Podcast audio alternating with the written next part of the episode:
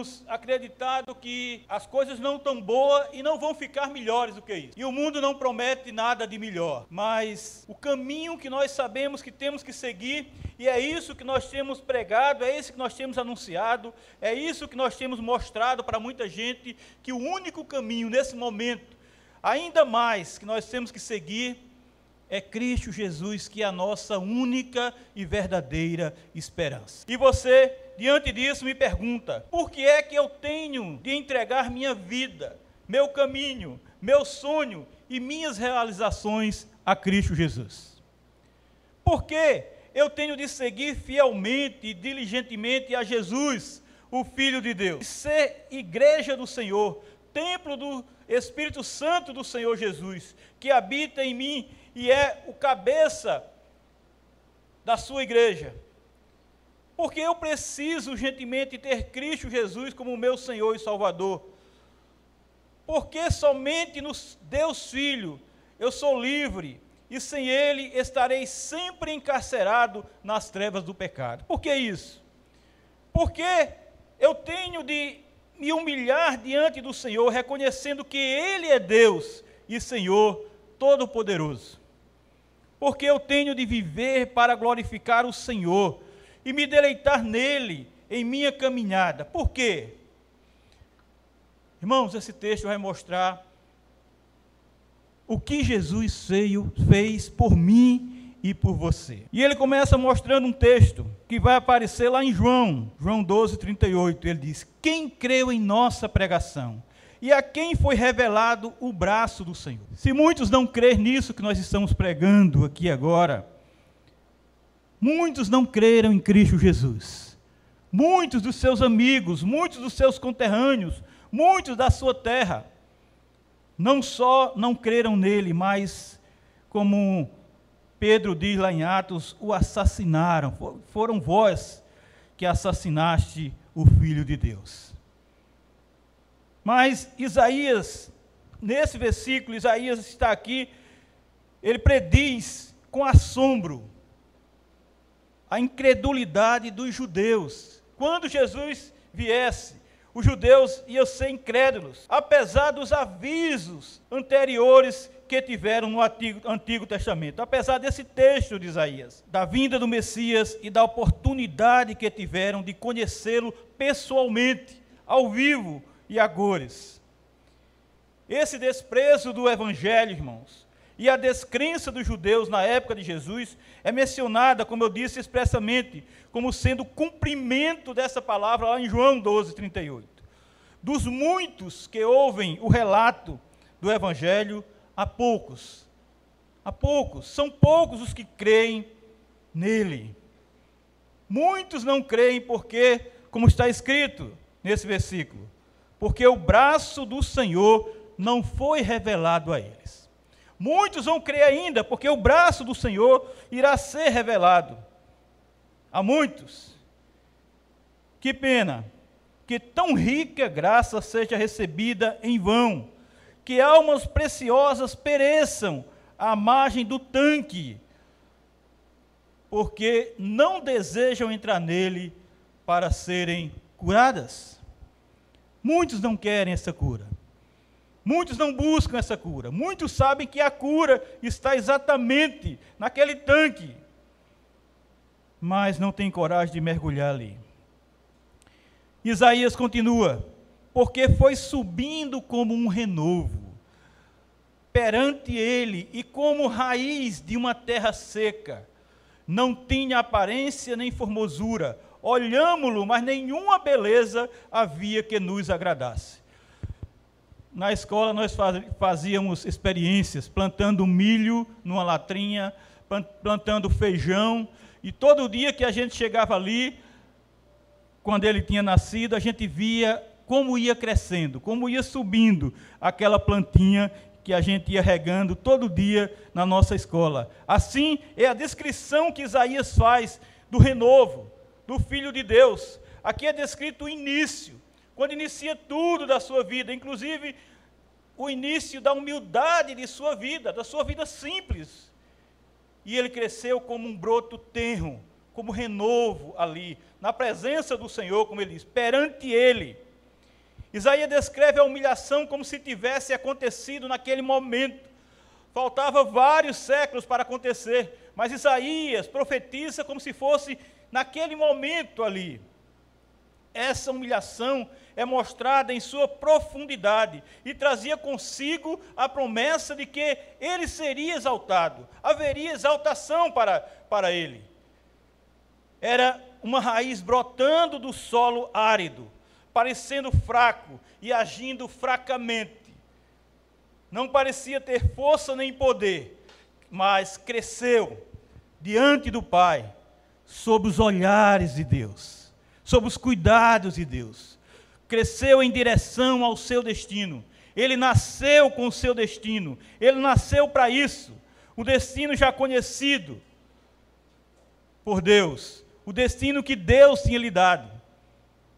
E por isso que Isaías descreve que a sua aparência nada havia para que atraísse o povo para si. Nenhuma beleza exterior, formosura, resplendor ou brilho existia naquele renovo. Irmãos, é interessante que quando você começa a ler a Bíblia, quando chega na parte dos reis, e quando eles escolhem Esaú, e o povo escolheu Esaú por um só motivo. Esaú era um homem alto, forte, sarado, bonito, um homem que tinha uma expressão dentro de Israel, um homem de destaque por sua aparência. E por isso que Esaú foi escolhido pelo povo. E veio a ser o rei que foi, se você conhece a história de Esaú.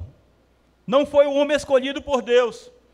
Quando Samuel foi escolher o rei na casa de Jessé, ele viu os mais os maiores, os mais bonitos, os mais sarados, aqueles que frequentavam as academias aqui do Recife.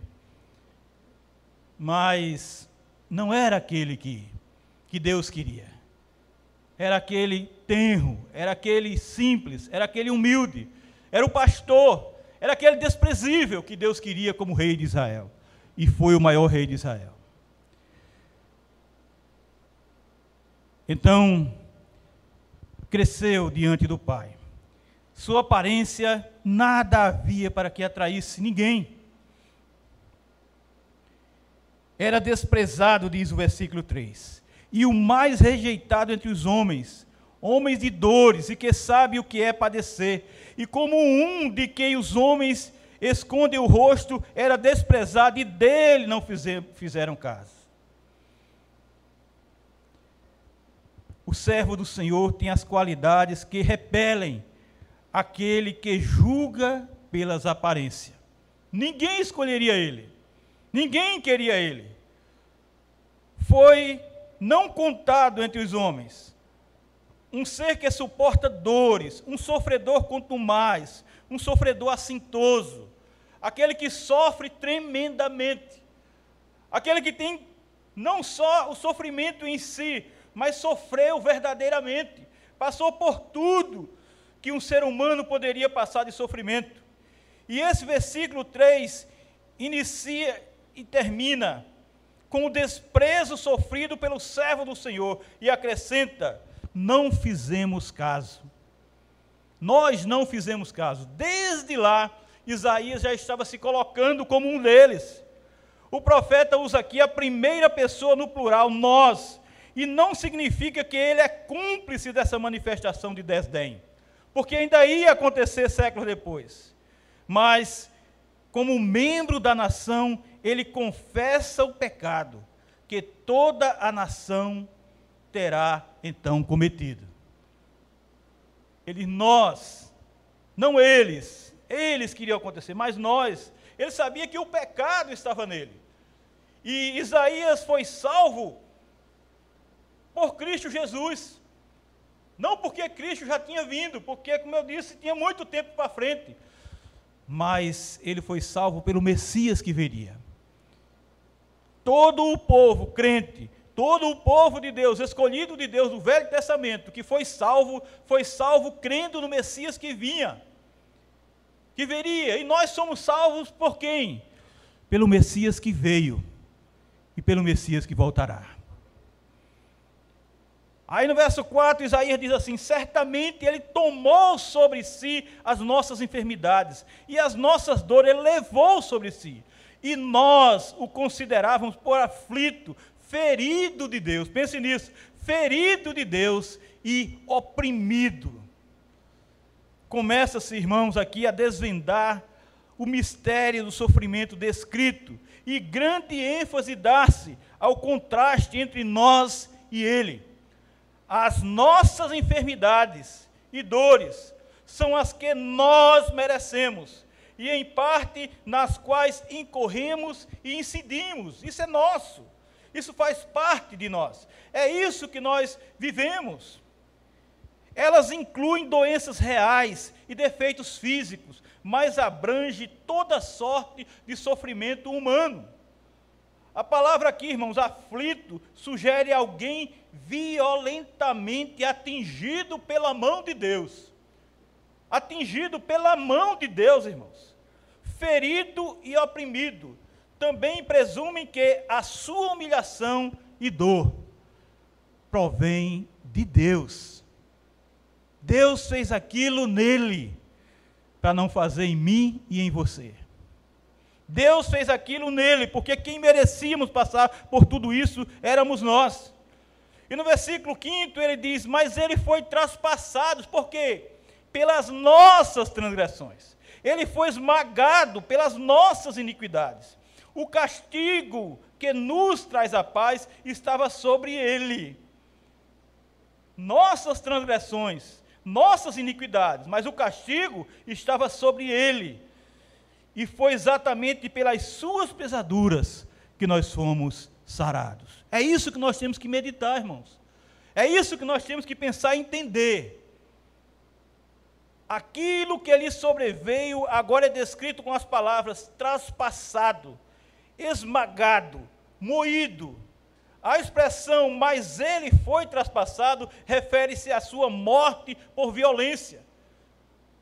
Violentamente quando eu já disse isso, mas quando perguntaram ao pastor Augusto Nicodemo sobre o filme Jesus, esse de Mel Gibson, se aquela violência toda era verdade, se aquela violência toda era realidade mesmo, foi aquilo que Jesus passou.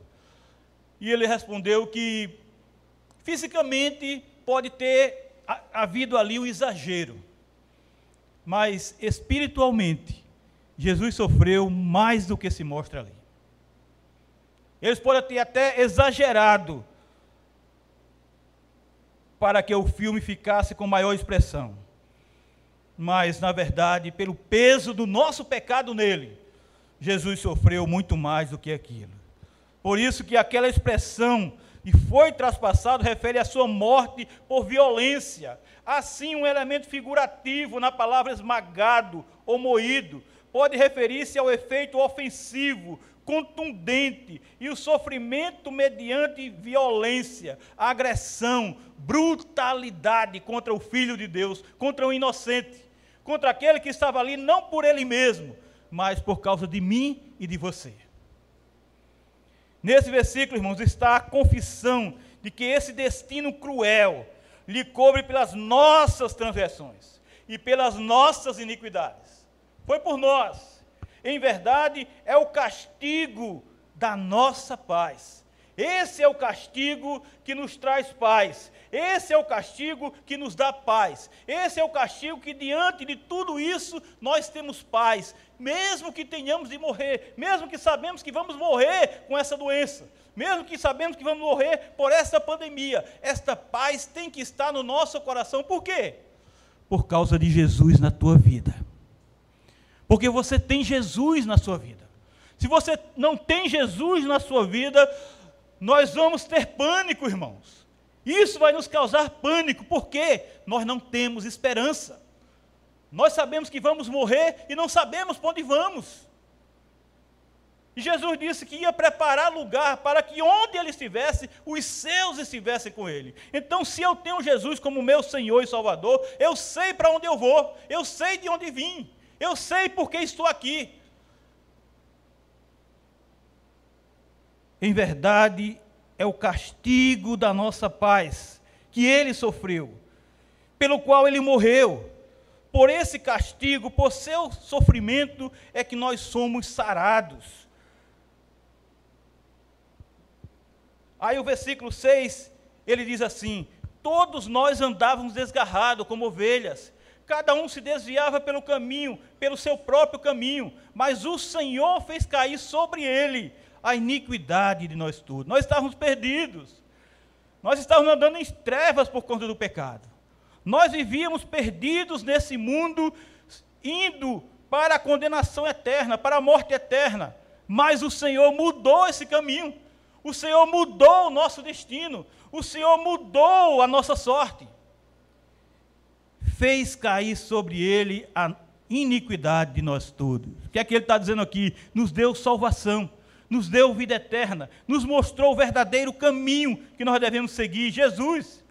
Este é o quadro preciso da situação vivencial do povo e retrata a miséria de Israel e descreve o seu pecado, o pecado de um povo que estava andando em trevas, o pecado de um povo que não tinha um Salvador, o pecado de um povo que não tinha esperança, um pecado de um povo que não sabia para onde ir, andava na escuridão. O povo estava desviado dos caminhos do Senhor. Eram ovelhas sem pastor, perdidas pelo caminho na angústia da disposição pecaminosa, passaram a viver para si mesmos, sem preocupação com os outros.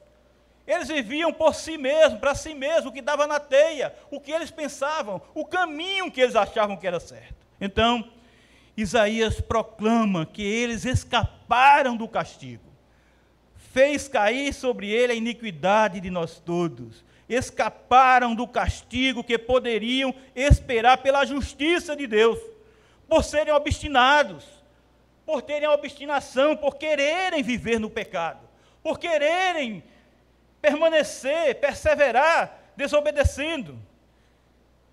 Então o Senhor fez cair sobre ele, sobre Jesus, a iniquidade de nós todos.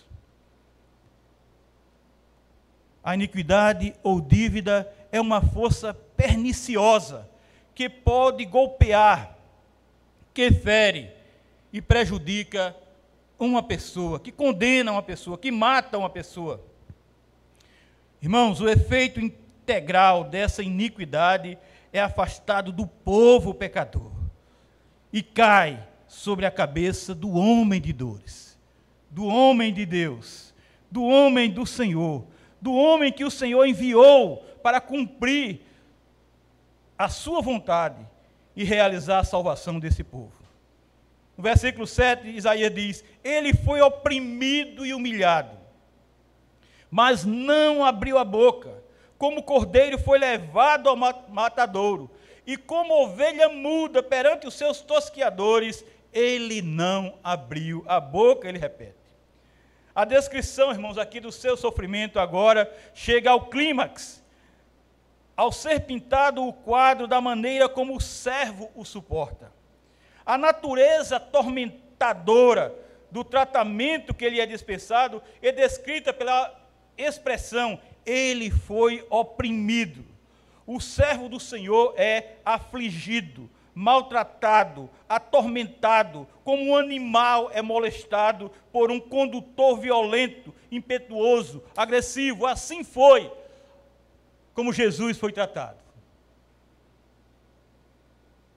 Ele se permitiu ser humilhado, sem oferecer resistência, e até mesmo sem abrir a sua boca, e até mesmo sem se defender, e até mesmo sem apresentar a sua defesa. Como um cordeiro e a ovelha que sofre a sua sorte em silêncio voluntário, Isaías repete no final do versículo com ênfase: Ele não abriu a boca.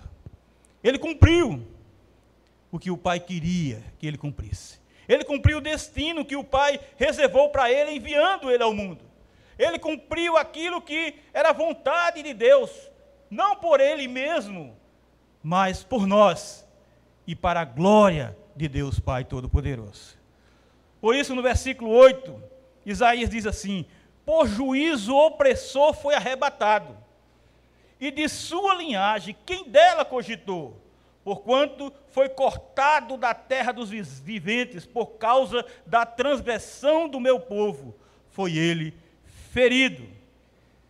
Ele foi arrebatado, ele foi separado da terra, e depois da opressão e juízo, ele não teve um fim pacífico. Ele viveu como alguém perseguido até a morte, como um criminoso sentenciado. Podemos pensar, irmão, na aflição infernal que Cristo sofreu no Getsemane, que Cristo sofreu depois ali na cruz. Mesmo que aqui não esteja expressado esse momento, mesmo que Isaías não, esteja, não tenha descrito esse momento. Mas nós podemos pensar que em tudo isso reflete esse momento crucial de Jesus, no Getsemane e crucialmente e verdadeiramente ali na cruz. O servo do Senhor é trazido diante de um juiz e condenado à morte ali, como foi ali por Pilatos. Foi cortado da terra dos viventes, tanto que foi pendurado em um madeiro. E Isaías aqui enfatiza o motivo desse violento sofrimento. Tudo isso aconteceu devido ao pecado de Israel. Devido ao nosso pecado. No versículo 9 está escrito: Designaram-lhe a sepultura com os perversos, mas com o rico estava na sua morte, posto que nunca fez injustiça, nem dolo algum se achou em sua boca. Irmãos, a intenção dos adversários do servo do Senhor é que seu sepultamento seja tão vergonhoso quanto a sua morte. Ele morreu na cruz, e morte de cruz era cruz vergonhosa, aquele trono de vergonha e dor, como nós cantamos. Os ímpios, os perversos, são pessoas más que merecem um enterro desonroso, como criminoso condenado. Assim como deveria morrer nessa situação, deveria ser enterrado também nessa situação. Mas ele estava com o rico. Isso significa que falhou o plano de seus inimigos. Por uma disposição providencialmente divina, ele se viu em sua morte com os ricos. Ele não foi apenas protegido da desgraça planejada a seu respeito, mas chegou a merecer uma demonstração de honra em seu sepultamento. Ele foi sepultado em um túmulo de distinção, encontrando notável cumprimento no seu sepultamento. Cristo foi sepultado no túmulo de um rico e ilustre membro do sinédrio, José de Arimateia. E quando nós lemos, irmãos, essa história lá em João, fala também que Nicodemos estava junto com José de Arimateias. Outro de posição alta também ali entre judeus, porque o Sinédrio era o tribunal supremo dos judeus, composto de 71 membros, o sumo sacerdote, os chefes dos sacerdotes, líderes religiosos, religiosos e mestres da lei. E José de Arimateia era um desses. Então Jesus foi sepultado e ele estava com os ricos, numa, num, num túmulo de, de rico, cumprindo a profecia de, de, de Isaías, que no versículo 10 diz assim: Todavia ao Senhor agradou moê-lo, fazendo-o enfermar. Quando der ele a sua alma como oferta pelo pecado, verá a sua posteridade e prolongará os seus dias, e a vontade do Senhor prosperará nas suas mãos. Veja isso, irmãos. Isaías agora revela as razões mais profundas para essa vida de sofrimento inteiramente misteriosa e leva a profecia ao seu apogeu. Ele não sofreu por causa de qualquer pecado encontrado em si próprio, mas porque agradou ao Senhor moê-lo agradou ao Senhor esmagá-lo. Por trás de todos os atos de injustiça humana, por trás daqueles assassinatos, por trás da ação daqueles assassinos, havia a obra oculta do Senhor, o agradável prazer ou vontade do Senhor manifesto em tudo isso. Judas pagou pelo seu pecado, pagou. Por ter traído Jesus, pagou. Pilatos pagou pelo seu pecado, por ter condenado Jesus. Os sumos sacerdotes, todos pagaram pelo seu pecado, pagaram. Mas por trás de tudo isso estava a indicação do Senhor. Jesus tinha que passar por aquilo. Senão hoje nós não teríamos esperança. Senão hoje nós não teríamos um Salvador. Senão hoje nós não teríamos a confiança de que em Cristo Jesus nós temos sim vida eterna. A mais terrível experiência que o homem de dores teve de suportar aqui é pintada diretamente como a obra de Deus. De acordo com o plano divino de redenção, todo o seu sofrimento tem um caráter de uma oferta pela culpa. A sua alma, a sua pessoa se oferece como oferta pela culpa, pelo pecado, num ato verdadeiramente expiatório, expiando o nosso pecado, expiando a nossa transgressão, nos tirando do caminho, das escadarias do inferno e colocando no reino do Filho do seu amor.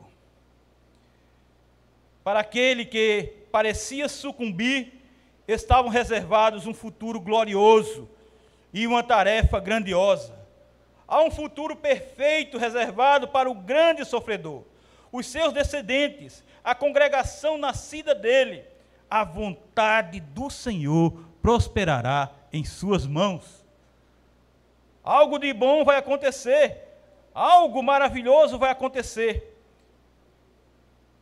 E no verso 11 ele diz: Ele verá o fruto do penoso trabalho de sua alma e ficará satisfeito. O seu servo, o justo, com o seu conhecimento, justificará a muitos, porque as iniquidades deles levará sobre si. Isso é que é importante nós entendermos as iniquidades deles levará sobre si. Isaías declara que a sua satisfação vem depois, naquele momento era só sofrimento, naquele momento era ser moído mesmo. Vem depois, ou por causa do sofrimento, em consequência do sofrimento, da miséria, da dor, da tristeza de sua alma. As consequências viriam, a satisfação viria depois. Ele dá a entender que o sofrimento descrito como enfermidade tocar a seu corpo e também toda a sua pessoa, inclusive o mais profundo do seu íntimo. O servo do Senhor tem o um conhecimento espiritual. O servo do Senhor conhece, ele tem esse conhecimento concernente a Deus, à vontade de Deus, ao querer de Deus e ao seu plano de redenção. Como ele diz, o justo com seu conhecimento justificará a muito o justo serve do Senhor, tudo que ele faz é realizar, executar a obra e a vontade do Deus Todo-Poderoso. Aquele que sofreu pelos pecados do seu povo é também um mestre que possui o um verdadeiro conhecimento e o transmite a esse povo, e leva esse povo, e instrui ao povo, e edifica esse povo, para que esse povo tenha maturidade, cresça e seja maduro. Ele transmite o conhecimento e proporciona justiça, levando os seus à posição dos justos. E a razão motivadora, a razão para a justiça de muitos está tão somente nisso tudo aqui, em seu sofrimento vicário, em seu sofrimento por nós, em seu sofrimento que pagou por nós. E agora, irmãos, começando o nosso sermão, tudo isso foi só introdução, vamos começar o nosso sermão. Finalmente chega o versículo 12, o último versículo desse capítulo, que diz: Por isso eu lhe darei muitos, não todos, muitos como a sua parte, e com poderoso, com os poderosos repartirá ele o despojo, porquanto derramou a sua alma na morte foi contado com os transgressores, contudo levou sobre si o pecado de muitos, e pelos transgressores intercedeu. Veja que interessante isso. Pelos transgressores ele intercedeu. Por isso, aqui é que está o segredo. por tudo isso, pelo ato de levar a iniquidade de muitos, ele receberá a recompensa. Ele será recompensado, ele terá a satisfação. O Senhor lhe dará aqueles a quem ele havia conferido justiça. A maldição redimida no seu sofrimento. Agora esse povo estaria com ele, seria o seu presente. Agora ela é sua porção, sua possessão, o despojo repartido com os poderosos. O homem de dores agora deixa de ser um sofredor, agora ele é um rei conquistador, que reivindica um povo numeroso como seu. Ele recebe tudo isso, recebe sua recompensa, pois, porquanto, pelo fato de que ele derramou a sua vida na morte, tornando-se presa de morte. Em consequência disso, ele recebe a recompensa. Então, irmãos, em sua abnegação, o servo do Senhor submete-se a tudo isso, levando sobre si a iniquidade dos transgressores por quem intercedeu. Estes mesmos transgressores, por quem ele intercede, são os que ocasionam, ocasionaram a sua execução. Ele intercede por esses que o executaram, por esses que o assassinaram pela iniquidade desses transgressores, ele foi traspassado traspassado por aqueles que eram de fato os verdadeiros transgressores. Mas aqui Isaías vai mostrar uma coisa maravilhosa, cumprindo literalmente a profecia, lá em Lucas 23, 34, Jesus intercede. Pai, perdoa-lhes porque eles não sabem o que fazem. Isaías profetizou isso. Pai, perdoa-lhes, porque eles não sabem o que fazem. Meus irmãos, é por isso que eu tenho de entregar minha vida, meu caminho, meu sonho e minhas realizações a Cristo. É por isso que nós temos de seguir fielmente diligentemente a Jesus, o Filho de Deus. É por isso que nós temos de ser igreja do Senhor, templo do Espírito Santo do Senhor Jesus, que habita em nós e é o cabeça dessa sua igreja. É por isso que nós precisamos urgentemente ter Cristo Jesus como nosso Senhor e Salvador. É por isso que somente no Deus Filho nós somos livres e sem Ele estaremos sempre encarcerados nas trevas do pecado, por quê? Porque Ele não sofreu por nós, porque Ele não morreu por nós. Estaremos sempre encarcerados nas trevas da transgressão e da desobediência. É por isso, é por esse conhecimento que nós estamos tendo, que todos nós temos de nos humilhar diante do Senhor, reconhecendo que Ele é Deus e Senhor Todo-Poderoso é por isso que nós temos de viver para glorificar o Senhor, o nome do Senhor e nos deleitarmos nele em nossa caminhada aqui nesta terra. Por isso, meu irmão, por isso, minha irmã, nesta noite, para encerrar esse momento aqui, eu termino com o Salmo 37, Salmo 37, 5, que diz: todo mundo sabe disso aqui. Vamos dizer comigo: entrega o teu caminho ao Senhor, confia nele novamente.